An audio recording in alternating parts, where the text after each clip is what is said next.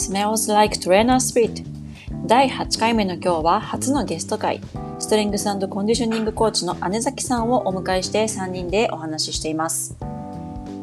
高校大学サッカー部のトレーニングの現状だとかなんでサッカー選手ウェイトトレーニングが必要なのか具体的にはどんな種目体幹トレーニングとかだけじゃなんでダメなのかということを話しています。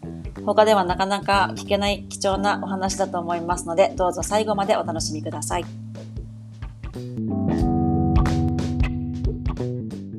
じゃあ始めましょうか、はい。よろしくお願いします。お願いします。えっ、でもとあのー最近どうですかね？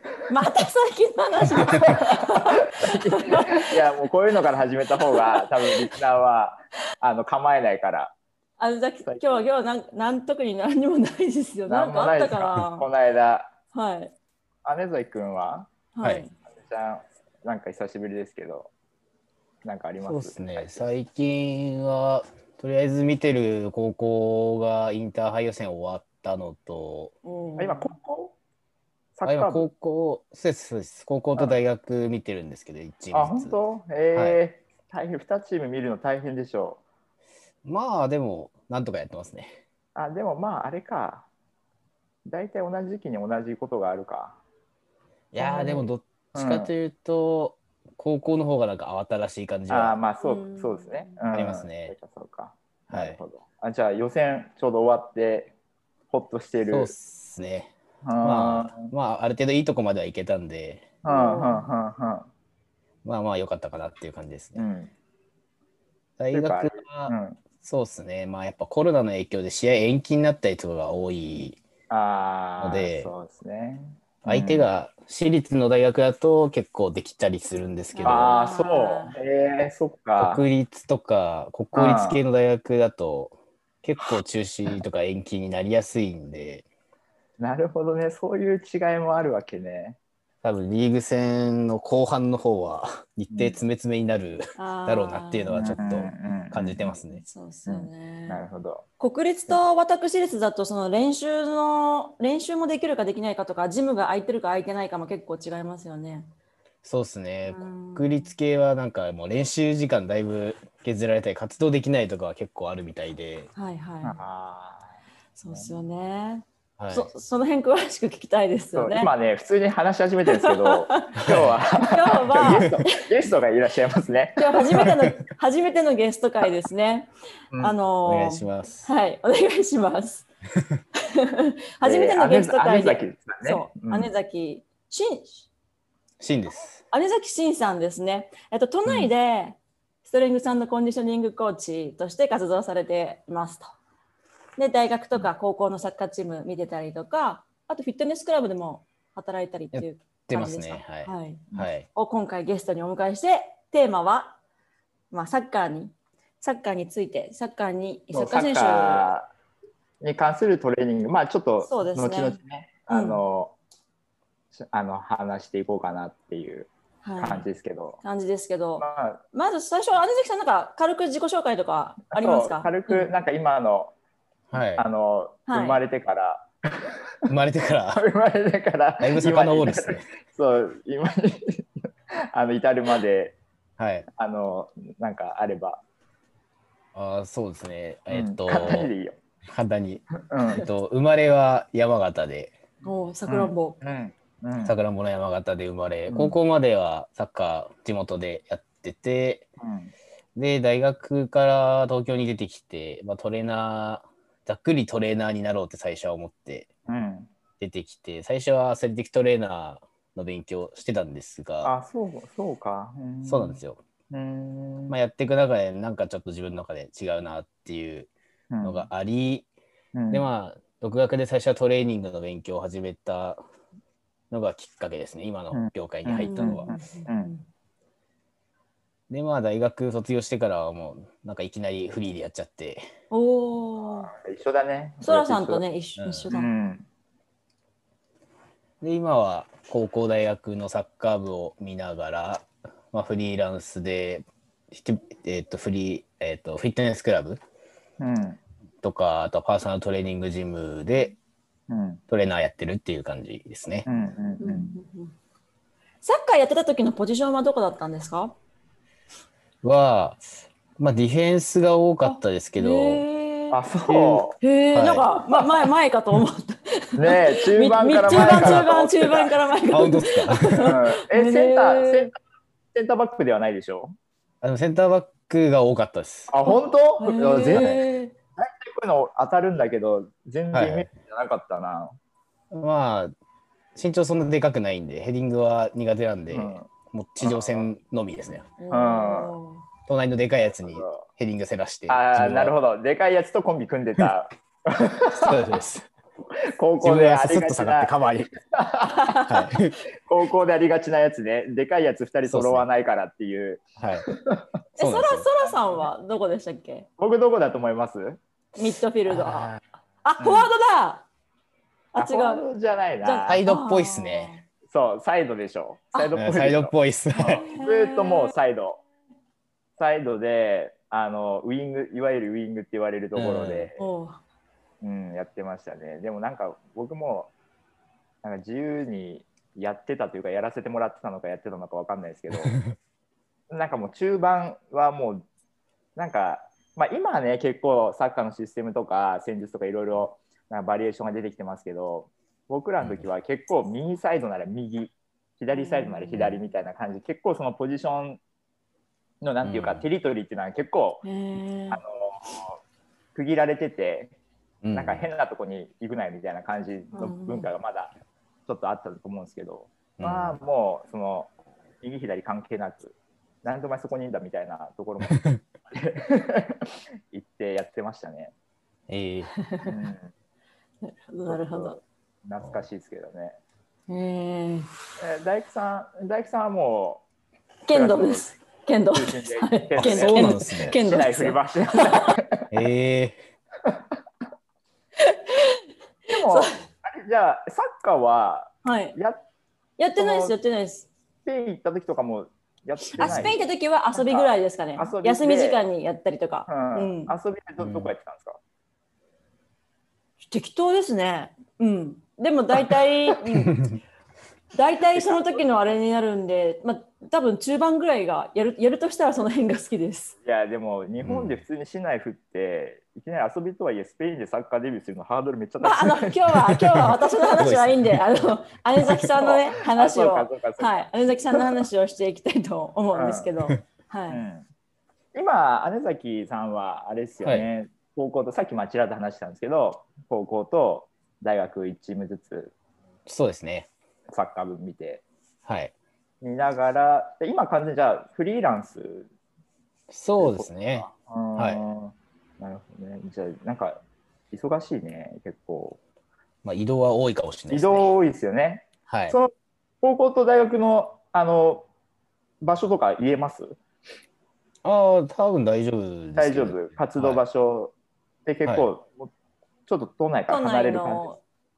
大学は都内からは離れてああます、ね。そう。そっはい。かそっか、じゃあ結構あれだね。移動大変っぽいね。小旅行ですね。もああそう。あそんなレベルか、ああ、はなるほどね。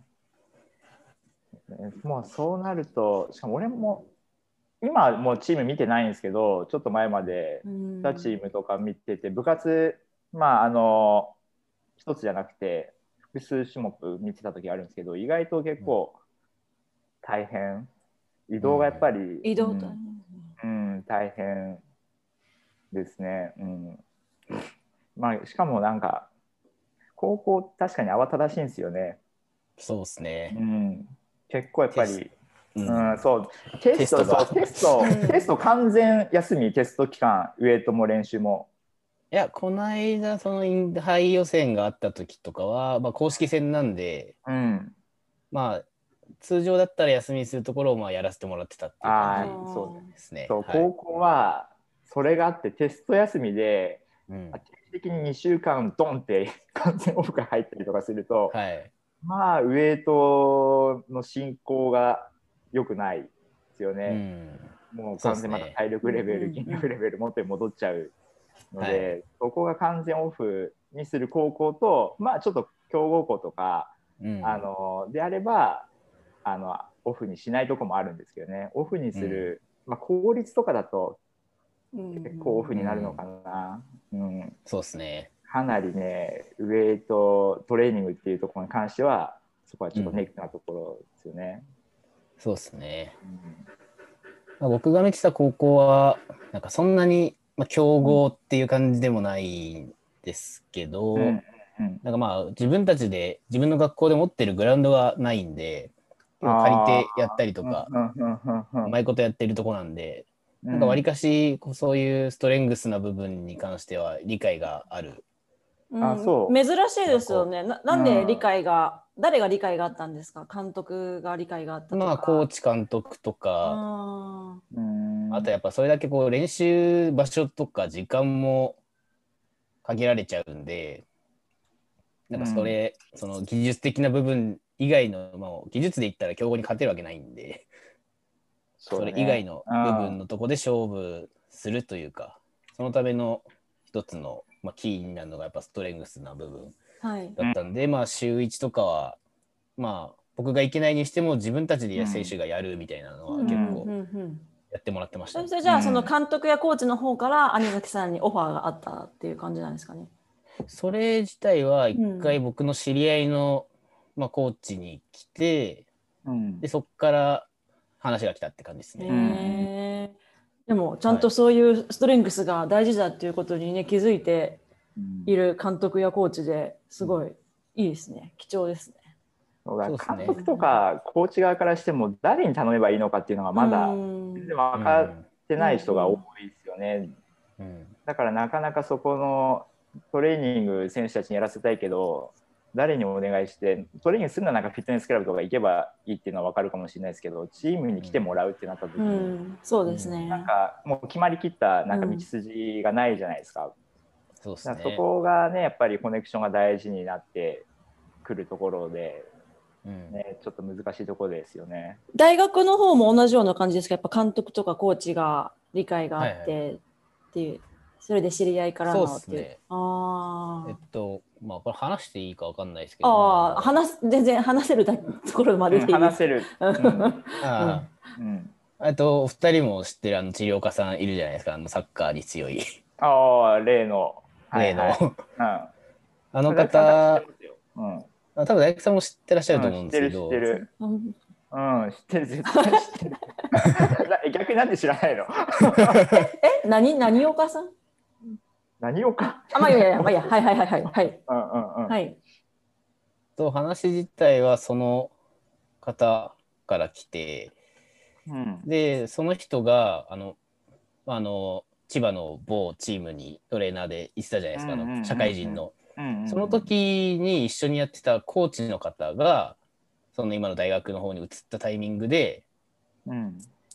でまあもともとそこのチームでやってた時にそのその方からこうストレングス大事だっていうのをめちゃくちゃ言われてうんでそのチームでも取り組んでたのを、まあ、大学に行っても選手たちにやらせたいっていうことででその方から話が来て、っていう感じで。ど。まあ、やっぱコネクションですよねその辺は。うんねへえ。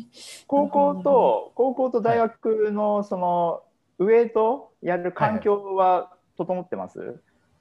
まあ今のところうん問題なくはやれてるんですけど、へーまあそんなうんじゃあラックとか。リフティング、はい。あそれは全然ありますね。おお。何台ぐらいあるんですか？えっと大学はラックは2台、うん。あでも少ないね。ないっすでベンチプレス台がなぜか3台あるとか。う んなんでだよっていうね。ラックでもベンチできるからラック増やせよっていうね。ふざけえなって感じなんですけど。ね本当そこを学校のそのなんだろうな設備のうんなんか整える人に言いたいね。ベンチ台はもうベンチしかできないけど、うんパワーラックあればベンチもできるからっていうね。そうなんですよね。うん。本当そこね。であとは大学高校になってくるとなんかこう自分たちの部だけが使えるトレーニングルームじゃないんで、はい。うん、そう時間割り決まってたりね。そうですね。なんでうん他の部が使っているところの隣でやるとかうん。やっちゃうと結構こうね。そこね。スケジューリングというか回しがうまくいかないみうたいなことはちょっとありますけど、うん。そうや、それあるね。はい、高校で普通にウエイトオリンピックバーとかあります？あ、ありますね。おそはい。バーの数もでもそんな限りがある、やっぱり。そうですね。でもラックが 2, 2台3おあれちょっとあれ？また。お台あって、二大遮断。はいなん。かもともと視聴覚室だったところをウェイトルームに変えたみたいな。視聴覚室もともとなんか視聴覚室だったとこにトレーニングルーム作ったみたいな感じらしいんで、そんなに広くはない。なるほど。ああ、でも高校っぽいな、なんか。うん、なんか設備的にはでもまあ、そんなに問題は、うんただ20人とか一気にやるってなるとちょっと狭いなっていう。ああ、そう、部員は、部員どれぐらい高校？高校はまあ大体40人ちょいぐらいですかね。ああ、え、で、40人いっぺんにやる、なんか、それこそ、まあ、そのチーム見出したのは僕年度末ぐらいからなんで、うんうんうんうんうん。あ、そう今年ってくるともう都内、うん今年のです。あーうん。あ、そうか。まあ、そのタイミングだともう都内はもう4月入ったらインハイ予選始まるっていう。タイミングだったんで、なんで全員っていうよりはうん。A チームというかもう試合に関わるようなやつらメインにうんっていう感じでしたね。うんそうだ高校はその部員数に対してそのウェイトルームのスペースとかあと機材とか、その問題が結構あのね考えないとうんうんいけないので、そうですね。入れ替えしたりとか、はい。うん、そこが難しいで区切ってとかですよね。そう、はい結局種目もプログラムの種目もそういうところのちょっと制限が出てくる。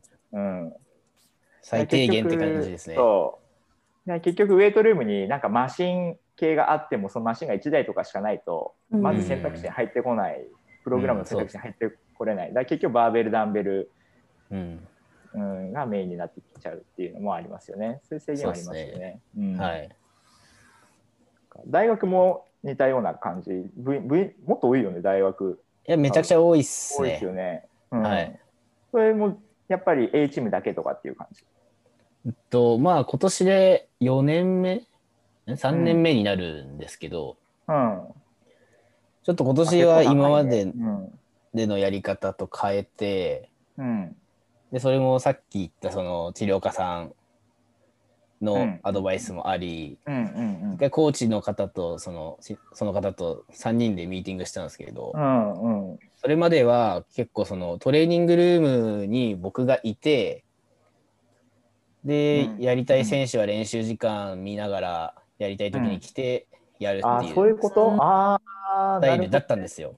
うんうんそれだとなかなかこう継続しかなしし継続できないみたいなうん感じがちょっとあって、うんうんうん、空き時間に来るわけだもんね。そうですそうです。練習前とか練習後とか、うんうんうんしかもそれ、姉崎君の拘束時間が無駄に長くなったりとか、何回も同じこと言わないといけないとか、そうですね。ね、あんまり効率も良くないね。うん、なんで、うん。まあ、その方のアドバイスもあり、うん。もう本当に効果出したいんだったらもう受けトレーニング受けるメンツを固定してうんうんでずっとそのメンバーをこう継続して見れるようにした方がいいかもしれないねってなって、でうん。今年からは本当試合に関わりそうとかあとはこう大学なんでうん。こうそこそこレベル高い選手も多いんでうん、卒業してからもサッカー続けたい欲があるやつとあか、ーなるほど、なるほどね。そこにフォーカスしてやってる感じですね、うんうんううんん今は。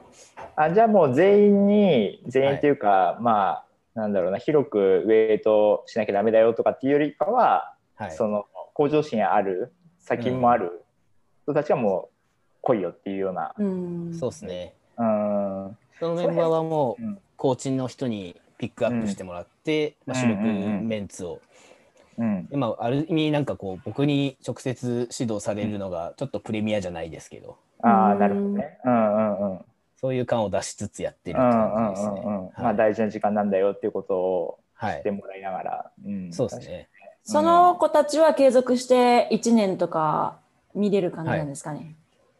そうですね。今シーズンは多分その感じでうん見ていけるかなっていう感じはありますね。うん月に何回とかそういうそう姉崎さんが行くのは月に何回とか限られた時間なんですよ。週週1そうですね。回。大学は週1で、あ、週1で。高校は、はい、うんやってますね。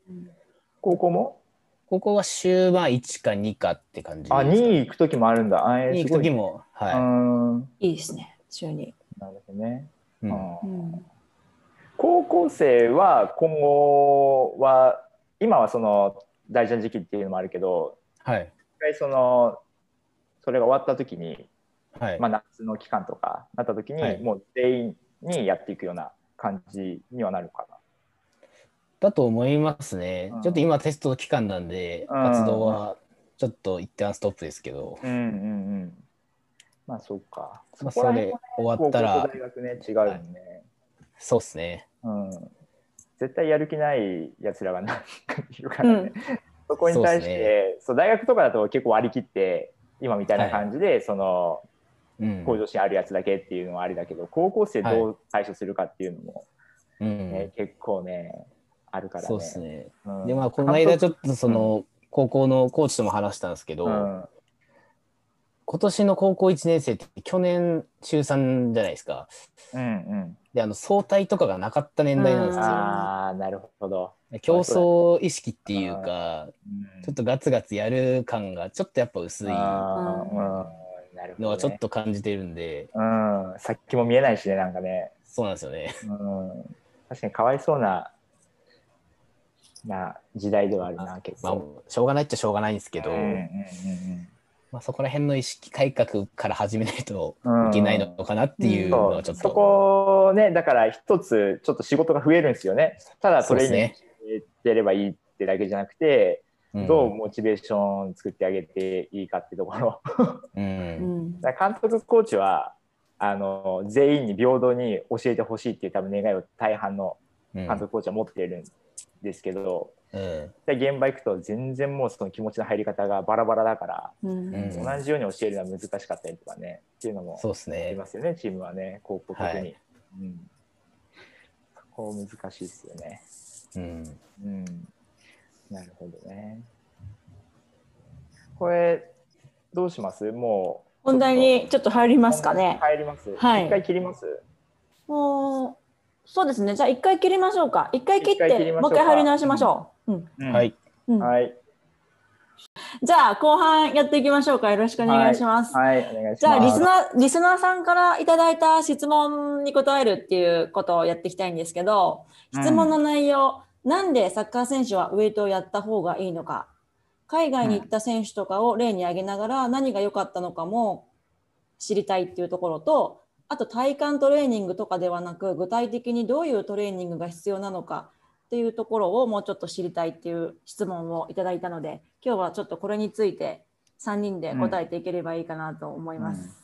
はい。ちょっとだから掘り下げてですね。だから、うん。うんまあ、トレーニングしした方がいいっていうのは前からもちょっと話してますしサッカー選手に限ったことではないところだと思うんですけど、うんうんうん。そのもうちょい具体的にじゃあ実際に何をやればいいのかうんっていううんところですよね。トレーニングっていう位置づけだと多分僕らの中ではもう当たり前にウェイトトレーニングっていうワードが出てくると思うんですけどうん。多分そうじゃない人たちは体幹トレーニングだったりとか腹筋、うん。背筋とかなんかそういうアバウトなことを結構連想したりとかはい。すると思うので、うんうん。何やれ何やった方がいいのかっていうところですね。うんで今日はまあさらにそのサッカー選手っていううんところにおいてですね。そうですね。だからちょっと今日は具体例みたいなちょっと分かりやすいところとかでいろいろ言った方がいいのかなと思うんですけど、うーん、この質問って姉崎さんそのすごいよく言われたりするかなと思うんですけど、なんで体幹トレーニングじゃなくてウェイトトレーニングなのかとか、それをはい。どういうふうに答えてますか？そうっすね。でも、なんか、すごい、ここ何年かまあ、チームでサッカー選手とか見たりうんうん。してると、はい。なんか、そんなにこう、ウェイトに、こう、違和感を持ってる、拒否感を持ってるやつって意外と少ないって思ってて。なんかこう、今まで僕の考えだと、その、サッカー選手イコールウェイト嫌いみたいな、もう、ぐらいのイメージあったんですけど、うんだからなんかこう、彼らは、こう、さそのウエイトってものを理解した上でやらない選択をしてるじゃなくて、あそのウエイトに触れてこないかった、ではい。知らないからやってなかっただけなのかなってちょっと思っあできたんですよ。なるほど。なんで、ちゃんとやれよ、おらっつって、やらせると、やるんですよね、結構。素直だし、今の子って。知らなかった。触れてこなかっそうですた。まあ確かにね。ううんん高校とかの年代で、それこそユースとか出身の子だと、結構チームにトレーナーとかがいたりして、はい。でその人に教えてもらってましたみたいな、うんとか結構あるんですよ。うん。でその時に、例えばいい感覚持ってたりする子だと、大学入ってからも続けようっていう子は結構いるんですけうんど、まあ確かに一部なんかこう、多分やり方が良くなかったのが、こう体が重くなっちゃったんでやってないですみたいなうんやつもいるんですけど、うん割とそれ少数派な気がしてて、ちゃんと効果を高校年代で実践してこう感じてるやつは大学入ってもやるっていうのはちょっと感じてますね。なるほど。うん。はい。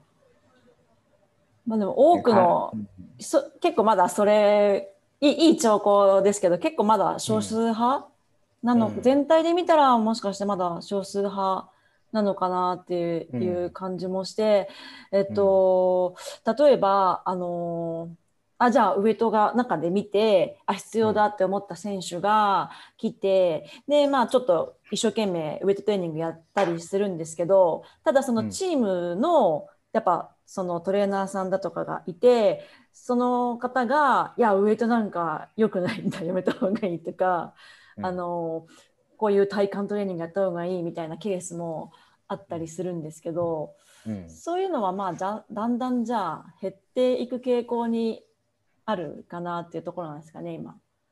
ちょっとずつは、ううんん減うん。る減っていくケースはあると思いますけどうね。んで多分選手自身もなんでウェイトさ体幹トレーニングの方がいい理由とかも多分あんま分かってないじゃないですか。そうですね、うん。理由は分かってないですよね。うん。らその辺をどう考えてるのかをうん。こう聞きながら考うんえ整理していくと、ああじゃあ意外とやった方がいいかなっていう選手もなると思うんで、まあちょっと時間はかかるとは思うんですけど、うん。やってみないとじゃあウエイトトレーニングやってみないとなかなかこうストンとは来ないっていうことですかね。ややってみればストンってくるけど、やってないとなんとなくのその概念的なウエイトってトレーニング概念的なものでとどまっちゃってうん、自分の中にはまだストンって入ってこないっていう感じの子が多いんですかね。うん。だと思いますね。うんなんかいろいろ実際やってみると自分がいかに弱いか実感するんで、やつら。ああ、はいこんな軽いものも持ち上げられないみたいな。んそうですそうですそうですよね。うん特にここにいらっしゃるメンバーは多分フォームとかすごい気にしてやると思うんですけど、はい。うん先週も多分あこんなこともこれぐらいの負荷でしかできないんだってうんうん多分思うと思うんですよね。うんうんだから特に姉崎君とかがもう簡単にすっげえ綺麗なフォームでうん。うん。やるのを見ると、うん。はい。まあ簡単にできそうだなって思っていざやると全然できなかったりとかね、めちゃくちゃあるあるですね、それ。ええみたいな。そこでちょっとね、あこの人たちすげえみたいな感じになるよね。うん、そうですね。うん。そうね。だからまあ、まあ、そもそもそのトレーニングなんでやらなきゃいけないのかっていうところを選手にちゃんと伝えてあげないと、うん。まあ、あんまりあのやる気にはならないっていうところはあるとは思うんですけどね。うん、うん。それ結構説明やっぱりします？最初、選手たちにウェイトトレーニングなんでやるのかっていう。あなるべくするようにしてますね。うんやっぱそこのなんか共通理解がないとうん。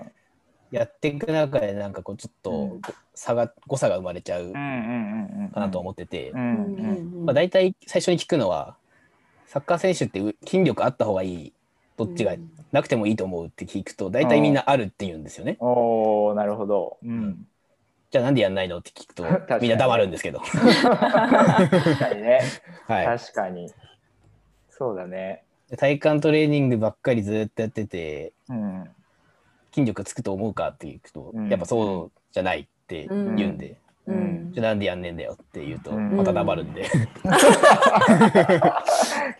なるほどね。まあ、はいじゃあちょっとね、そう導いてあげるようなね、うん問いかけは大事ですよね。うんそうですね。だからこっちからガンガンガンガンとにかくもうリズムで説明するよりかは、うん。もう聞いて、あのね自分の頭でちょっと考えてもらってっていう、うんうんところは大事かなっていうのは思いますね。うん。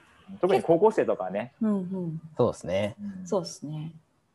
今年に入って2021年に入ってやっぱ高校サッカーのあの決勝以降というかなんとなく流れも変わってきた感じはしててやっぱりうん。なんですかその青森山田の子たちの体格もそうだしあと、えっと他のチームでもちょっとやっぱこのあれなんでこのチームは胸板がみんな熱いんだろうみたいなことを感じ始める選手とかもいたりするみたいでなんかちょっと割とちょっとこう筋力つけたいですとか大きくしたいですみたいな人たちは今年に入ってうん去年までよりかはなんとなく増えてきたっていう手応えはちょっとね、うんありますかね。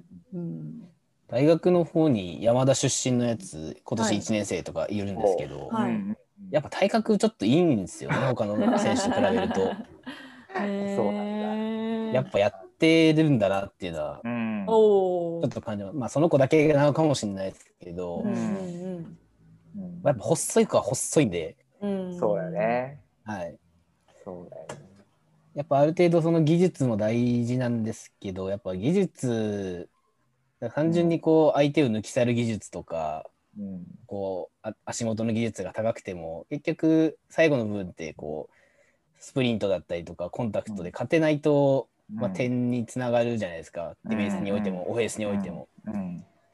そこで負けないためにフィジカルを鍛えるっていう選択肢を与えるためにこううん。いろいろ工夫してやらせる方向に持っていきたいなとは思ってますうね。ん。うん。うん。いいですね。うんじゃあそこでじゃあ何をやらせるかっていうねうん。ところですよね。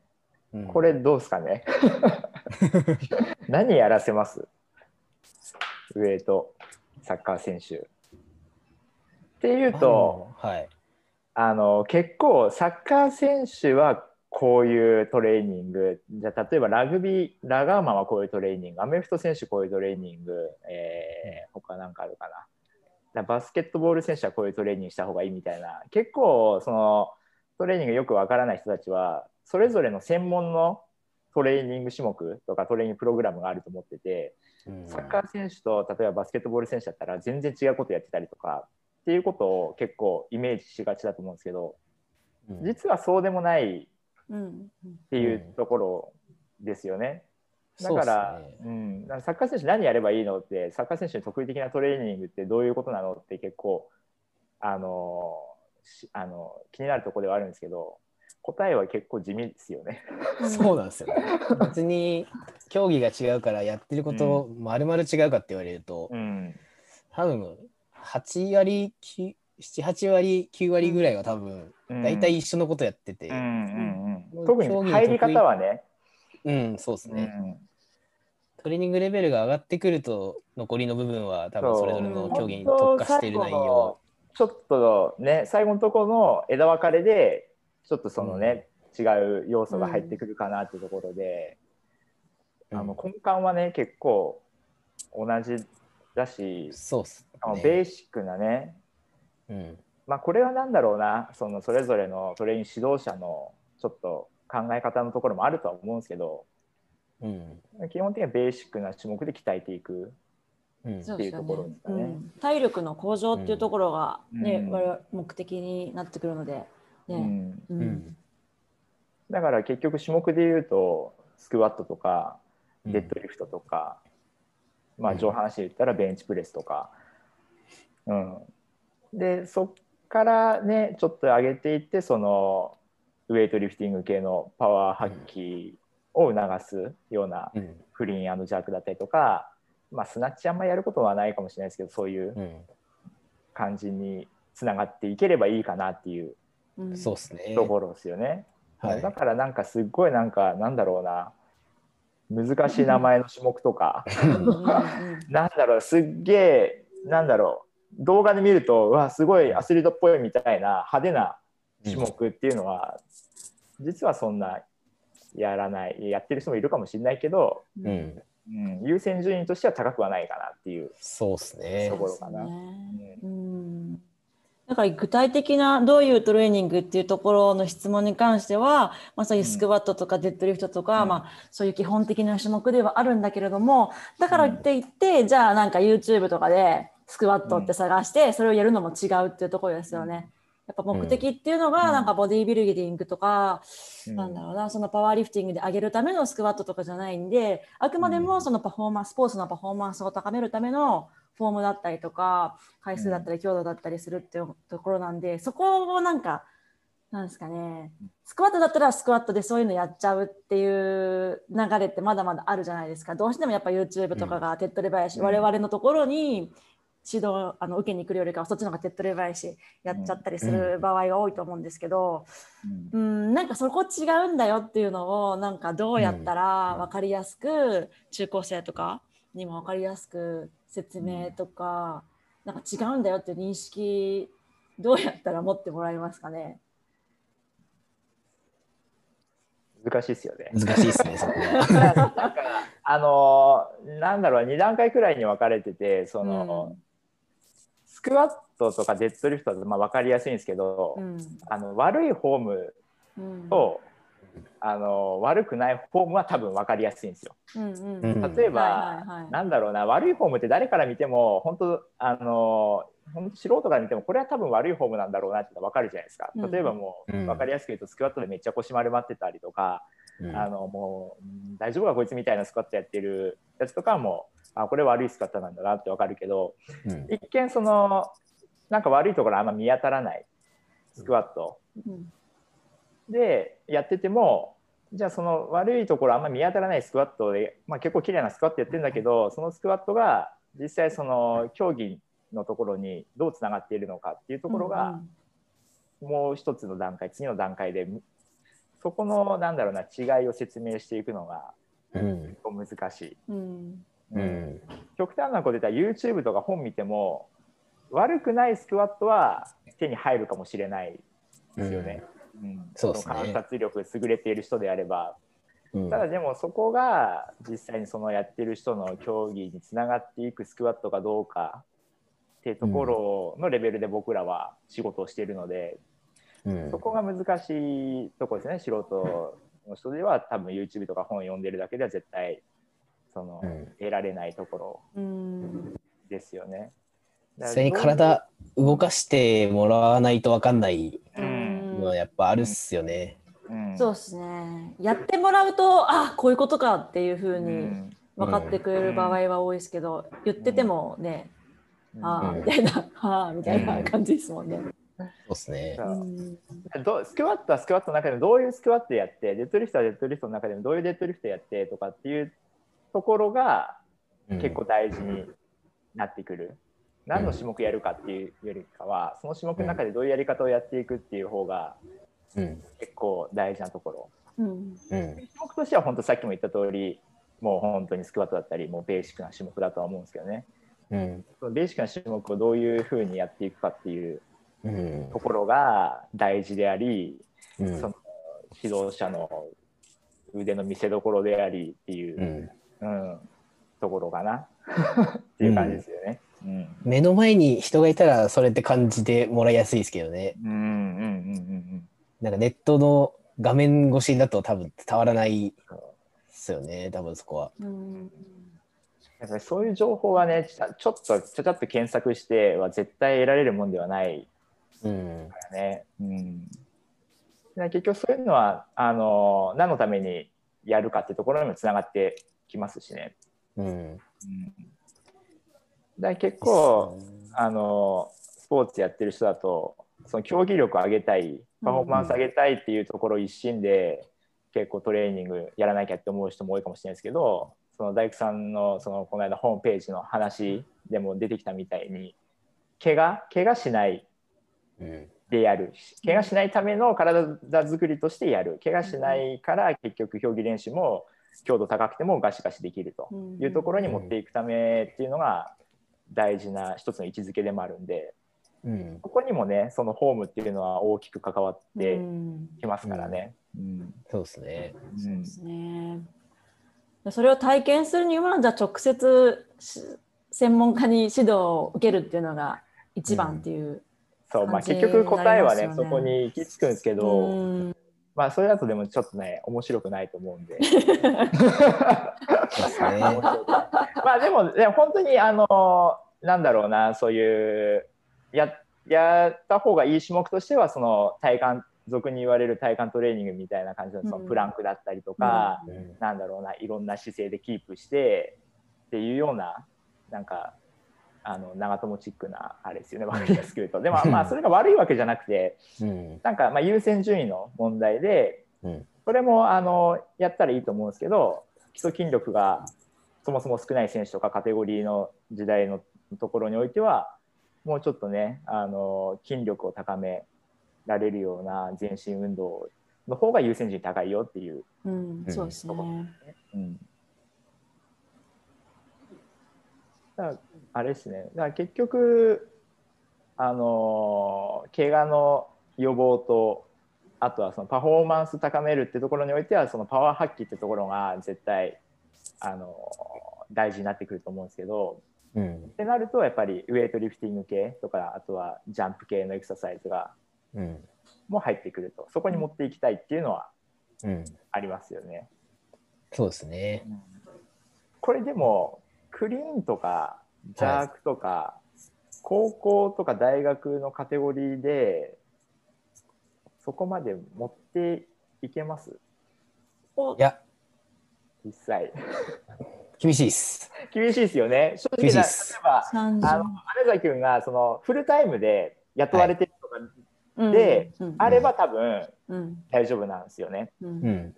ただでもそうじゃなくてやっぱり週12っていう限られた時間の中でうん。ね、ウェイトリフティング系の種目まで持っていけるかどうかっていうと、結構ね難しいですよね。そうなんですよね。テクニック的なものがかなり強いじゃないですか、あの辺の種目は。うんうんうん週1指導だとなかなか修正が効かないんで、あうんリスクの方が大きいよね、怪我したりとかね。うん、とはやっぱ環境、トレーニング施設の環境もそうですし、そう、それもありますね。うん。はでまず、そのバンパープレートが、うん、バーベルあったとしても、うん。バンパープレートがないと、結局、軽い重さから始めないといけないってなった時に、床からのね、距離も変わっちゃいますし、うん、うん、そうなるとやっぱ、メディシンボール投げさせたりとか、ジャンプさせたり、うん、まあ、バーベル使ってもスクワットジャンプやったりの方が、まあ、効果効率的には高いうん。ケースが多いですね。ううんんだからちょっと代用してはい。完全に代用は効くわけでもないですけどねそこもね。うん、速やれるんだったら題だったりとかね、うんやれるんだったらやりたいですけどね。うん、うん。そうそこのテクニックがやっぱりそのクリーンジャークスナッチっていうのはうん。確実に必要になってくるので、うん。うん、それとその習得の難しさとそして失敗した時のリスクのことうんとの天秤にかけた時にはい。実はねあまりうん。そう選択肢には入ってこないうん。ですけどでも絶対その、えー、とベーシックな種目でバックスカットなりデッドリフトなりベーシックな種目でそのストレングスを高めた先にそのパワー発揮っていうものがあって、うんそこはあのなんだろうな削るわけにはいかないのでうん。クリーンとかができないとしてもさっき言ったみたいなメディシンボール投げたりとかうん。あのジャンプ系のエクササイズにしたりとかっていうところでうまくあの変えていかないといけないとうん。いうようなところですよね。そうですね。いや特に対、ね、30人とかだとそうですよね。うんうん。うんここがでも結構大事なところで、えーっとそのストレングスを高めた上にそれがあるっていうところがうんうんうん結構大事で、結構だからあのそのストレングスをすっ飛ばしてねなんかアスリートっぽいから、でそのメディシンボールめっちゃ投げたりとか回線系のエクササイズをバンバン入れたりとかジャンプ系のエクササイズばっかりやる、やってるところも結構見受けるじゃないですか。そうあとスプリントとかもそうですけど。うんうんうん。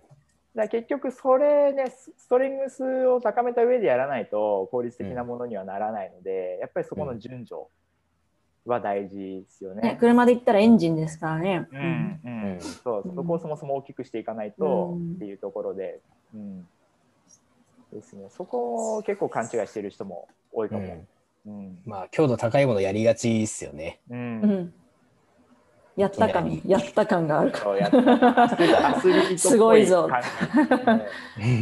なんか地味なストレングス種目がなんかビルダーのイメージで、アスリートイコールそういうちょっとはや動きの速いものでなんかよく投げ飛ばしたりとか、そういう、うん。っていうイメージのままやってると、時間が無駄になっちゃうっていう。うん。うんうん。とかなんかそういう文化作れるといいですよね。別にウェイトトレーニングって特別なことじゃなくって、やっぱご飯食べたりとか睡眠とったりと同じようなぐらい普通なものっていうか特別なものじゃなくってベーシックなものなので、うん、で、まあそれ普通にやるんだよとかうん、そういうのが大事なんだよっていう文化っていうか、まだそういう、なんですかね、土壌はないような気がするんですよ。らそういうのが当たり前なことなんだよっていうのが作っていけるといいなって思います。そうだからもう標準装備としてね。標準装備。そうねうん標準装備。特別じゃないですからね、はいはいはいうんウェイトやってたら特別みたいな。そう、なんか今まだなんか特別じゃないですか、なんか。うんやっていいのかなどうなのかなみたいな不安もありつつみたいなリスクコントみ。たいなね。うん。それありますよね。だから結局やってる内容としては別にそんなねうんなんか変わったことやっているわけじゃなくて、うん当たり前の種目なんだけどその当たり前の中で結構細かいことがいろいろフォームのこともあるし回数設定とかその総合的なボリュームのこととかうん。そこら辺がねちょっと難しい。うんそうですねそうですね。そこが難しいですね。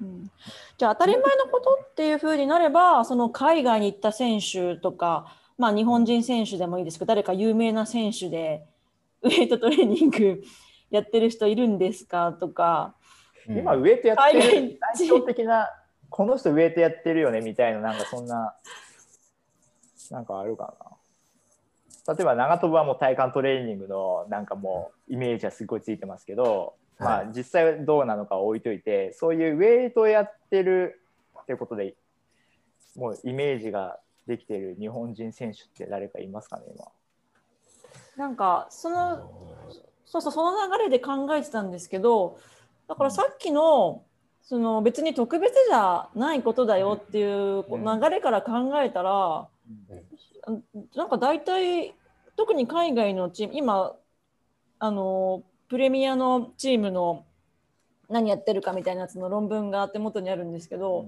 まあ、あのうん特別なことじゃなくて、まあ、普通にやってますみたいなうん。ことが書かれてるんで、うん、どうなんですかね、まあ、海外のチームに関しては取り入れてるところが多いのかななんていうふうには。イメージはありますよね。うん。でまあ、実際その時間は設けてるとは思うんですけど、はい。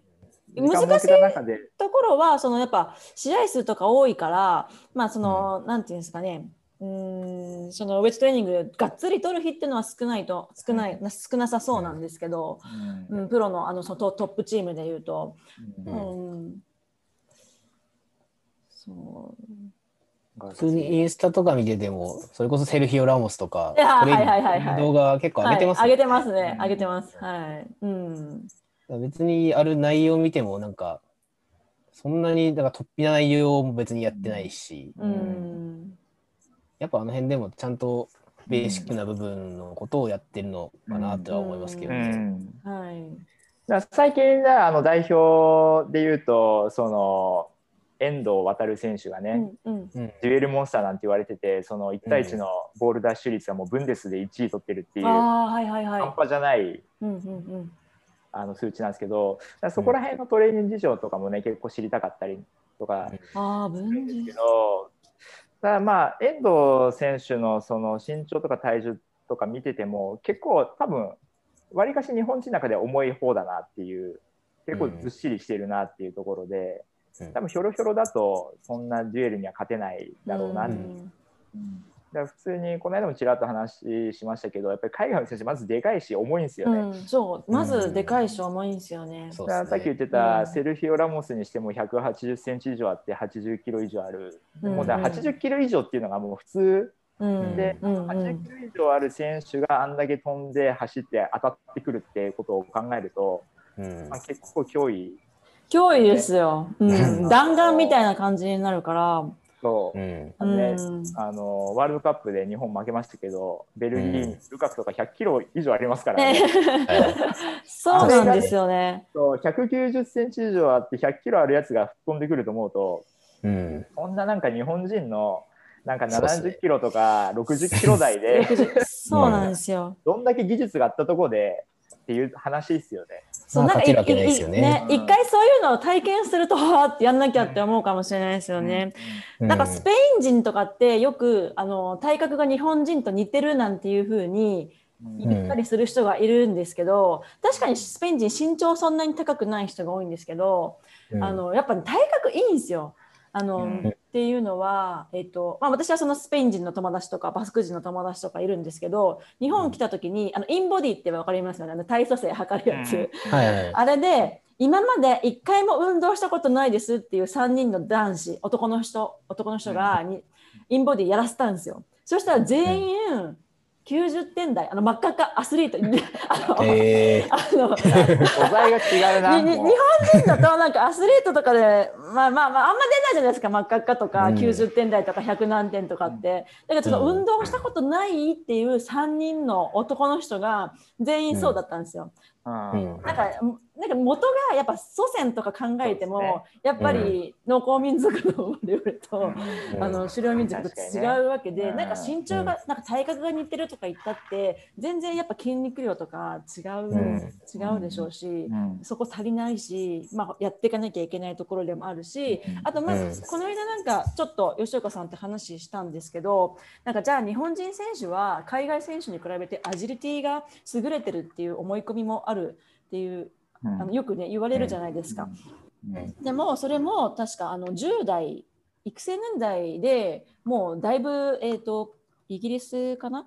のせんせん同じ選手よりもあの同じ年代の選手よりもだいぶ劣ってるっていうあのうん。け結果もあったんですよてかねね。、そんなもうアジリティとか、そうそう。そうそう。ハッピングも筋力あった方ができるに決まってそうそう。なんですよ。だって筋力が 筋力がなないのになんかそういうあるっていう思い込みあアジリティでは勝てるっていう思い込みうん。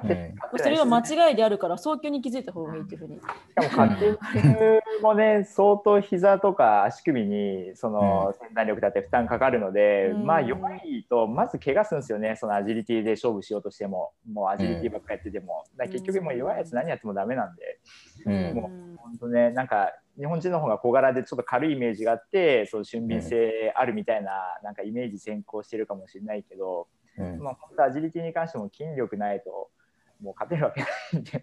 そうですね。うん、もうそのね、そういう日本人はアジリティ強いとかっていうのもうん。うん。ダメですよね。やっぱりうん。鍛えてないとダメですね。そうそうだからそのピラミッドで言うと、まあだからそのベースの部分ですよね。なんか上の方になんかアジリティだなんかスピードだ、あまあ、戦術とかいろいろあると思うんですけど一番このね土台の部分をやっていきましょうよって話になってきますよね。うん。そうそこですよね。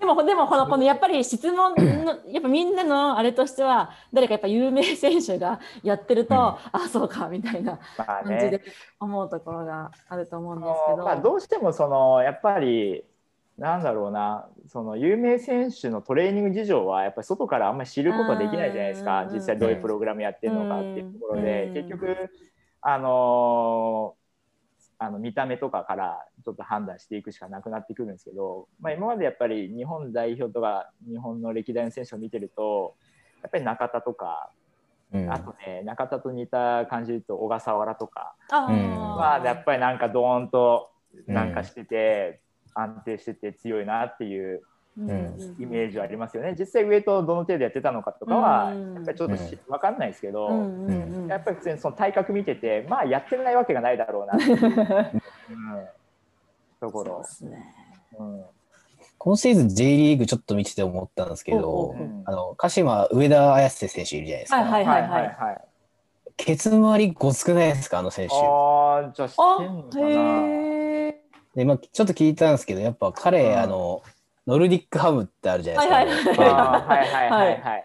ひだついてあれ。うんあれ、うん普通にできるらしいんですよ。あーそれすごいおお。これすごいわ。相当ハム強いね。やってるやつはやってるんだなって、やっぱ彼もなるほど。いう駆け引きの部分ですか、あの抜け出しとか、うんうんディフェンスの裏で勝負する選手なんで、やっぱそこの一瞬のスプリントを可能にしてる一つの要素ではあるのかなとうはん。思います。なるほど。ノルディックハム自体、そのなんか、なんだっけ、なんか、FIFA のなんかも推奨してますね。ああ、結構はいはいはい。ありますね。うん。うん、軽減についてもそうだし、ううん。ん。まあ、かなり強度高いんで、ね。どうなか。いうふうにやるかはあれなんですけど、うん。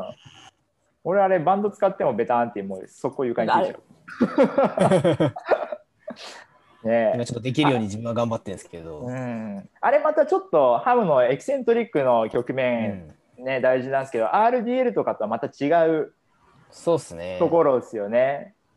まあ、RDL ってどっちかというと股関節伸展じゃないですか、関わるの。だから膝屈曲の筋力も大事だとは思ってるんで、そこまあ、がね、RDL とはまた別のトレーニングとして。RDL また上半身も大きく関わってくるしね。うん。ノルディックハムの方がよりその膝のに近い部分に対してのハムに特化してるかなっていう、そうですね。。ねうん、はい。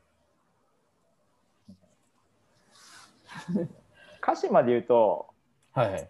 あのでかいバック入りましたよね、ちょうど琉球の柏かどっかから行ったはいはいはい。でかいね若いあの子とかも絶対そのもう高校の時代から、うん多分選手権で決勝で行った負けたのかな、はいはい。どうだってちょっとうろ覚えだけど、ちょっと名前ど忘れしました？うん、名前出てこないんだけど。ああいう選手はもう確実に高校からもうウェイトやって、もうその文化が自分の中に根付いているから、うん。うん、そうそう。見ててだから、ね、ウェイトや、やっぱ中高生やってもらいたいですよね。もっともっと。うん、そっからね、うん。プロになっちゃって、プロというか、まあ、大人になってからでもいいんですけど、やっぱ2年くらいね、かかったりするんで、実感。特にね技術の必要な種目に関してはやっぱり若いうちからちょっと体にうん浸透させておいた方がいいですよね。うん。まあ、そうですね。もちろんちゃんとねちゃんとした指導者のもとでっていうところがもう必須になってくると思うんですけど、うん。うん。鹿島のあのフォワードのエベラウドでしたっけ？今。う。ん。うんめちゃでかいじゃないですか。うん、でかいね。ああいう、まあ、J リーグでもやっぱああいう海外から来たうん。選手とやらなきゃいけないっていうのを考えると、あそやっぱそれこそ今大学生の子でキーパーの子一人パーソナルですけど見てるんですけうど、はいはい。うんあすごいね、やっぱ大学でパスよね。うん。やっぱああいう、まあ、その子も一応 J リーグ目指してやってるんでうん。やっぱ自分がいざああいう舞台に立った時にこうハイボールでああいうやつらと競らなきゃいけないっていうのを考えた時に、やっぱフィジカル強くしておかないといけないんですよねっていうのはうんやっぱ感じてるやつは感じるんで、うやん。うんいい話っ。ぱそこを自分で気づけるかもやっぱ大事ですよね。うん確かに。そうめね。めめっちゃいい話の途中なんですけど、1分未満になる。お時間が。あ、今多分切れます。切れたかなあ切れます。もう一回貼り直しますか。もう一回貼り直しましょうか。OK です。まあでも結構もうまとめに入りますか。もう時間もね。ね。まとめに入りましょょうか。ううんん。うん。今回ねサッカー色が強かったと思うんですけど、うん。まあ今高校大学とえーとチーム指導している姉崎君と、えー大工さんもね今サッカー選手うんうん。で特化したってところですねではい。でまあちょっとサッカーのトレーニングについて今日は掘り下げて話しましたけどうん。伝わりましたかね？ね。まああどねもっとねはい。ただそんな派手なことはしてないんですよね。そうですね。うん。うんなんかその一個一個については多分一つのテーマとしてまたなんかうん掘り下げて話せるかなっていう感じもしますし、うんもうちょっとなんかみんなが分かりやすい形にして出すこともできるかなと思いますけど、うんまあでも今日なんか話してみて割と明るいなっていう感じが 幸先明るいななんかあ幸先がね。うん、はいい。はいはい、うん。うん、明るそうだなっていう手応えはありますよね。うん、やっぱり変わってきてるかなっていうところは。うん、去年とはまた違う感じがしますよね。うん。うん。確かに。まあだからそのベーシックな種目をやっていく中でどうそれを競技につなげていくかっていうところうん。うん。が大事っていうところが伝わればいいかなっていうところですね。うん。うん。まあ、体感体感も別に悪いわけじゃないですけどうんななんだろう本当あんまり意味のないトレーニングはないとは思うんですけどただもう絶対的に優先順位はあるので、ね、時間が限られてるから。うんそう時間限られてる中で何を優先に種目選択をしていくかっていうところが結構、うん。うん。うん。そうなんですよね。そうそう。あ時間が限られてるし、アスリートでいられる期間っていうのも案外短いし、うん。その中でなんか無駄なことやってる時間ないからうんっていうところうんですよね。うんうんそうですねじゃあ穴崎君なんか思いの丈をね、ちょっと思い なんかこれだけは喋っておきたい。うん、結構喋れました、なんかまだ、はいまだ喋り足りないんじゃないですか？なんか本気出してない。はい本気で本本気出してないですか？いいですよ。そう本気出していいですよ。全然なんかちょっと毒毒づいてもいいし。まあなんまあやっぱそういうこと怪我しないとかも、やっぱこうなんか自分が経験しないと分かんないじゃないですか。なんか、うん。いざ怪我してからじゃないと気づかないやつがわかります。うん。で、うん。そうなる前にどれだけ取り組めるかっていうのはめっちゃ大事だなって思うんですけど、うん。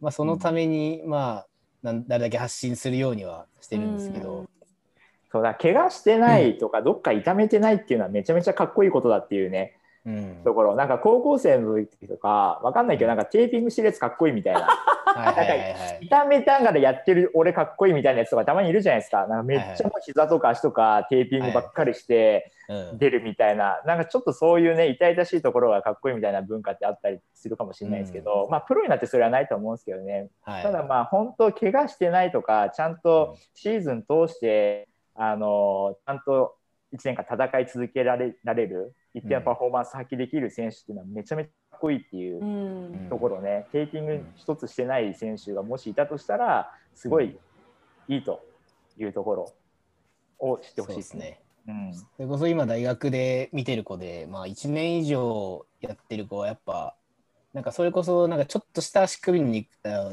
こう捻挫とかうんなんかこう接触で手ついちゃってちょっと手が痛いですぐらいはあるんですけど、うんうんやっぱなんか筋肉系の怪我とかうん。今少なくなってきてるんですよね。なん。かうん。長期離脱するケースがちょっとずつこううんトレーニングしてる期間が長いやつは減ってきてる傾向にあるんで、うん。やっぱある程度うん。長い期間見て取り組むとちゃんと効果は出るよ、ううん。ん。やり方ミスんなければですけど、うんだから不可抗力でもうどうしようもないもう防ぎようのないことはやっぱりコンタクトスポーツとかだと、うん。あのどうしても出てくる時あるんですけどうん。防げる怪我っていうのも確実にあるので、うん。そこら辺をねあのトレーニングやってたら防げたのになっていうところを、あのもっとあの大事にしていきたいですよね。肉離れとか、普通に走っててバチンってやっちゃうとか、うん。そういうのはある程度鍛えてたら防げるものなんで。うんそういうもったいない怪我をあの予防していきたいですよね。ううんんまとまりました？ですね。いいんじゃないですかね。じゃあこんなこんな感じですかね。こんな感じで。ですかね？ははいい。うんじ。ゃあもう大工さんはいまとめて。ください。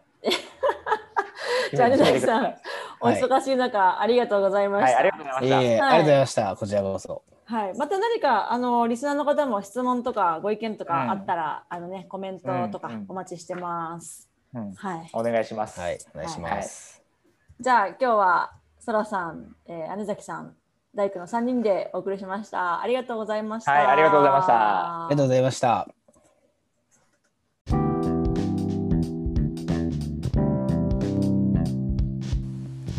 第8回のスメルズライクトレーナースピリットいかがでしたでしょうか？今日は初のゲストをお迎えしてなんでサッカー選手はウェイトトレーニングをやった方がいいのかということについてお話ししました。もしこのエピソードが面白いな気に入ってくれた方は、えーコメント欄や評価をお願いします。お友達にもぜひシェアをお願いします。今回は姉崎さんとそらさん大工の3人でお送りしました。ではまた次回お会いしましょう。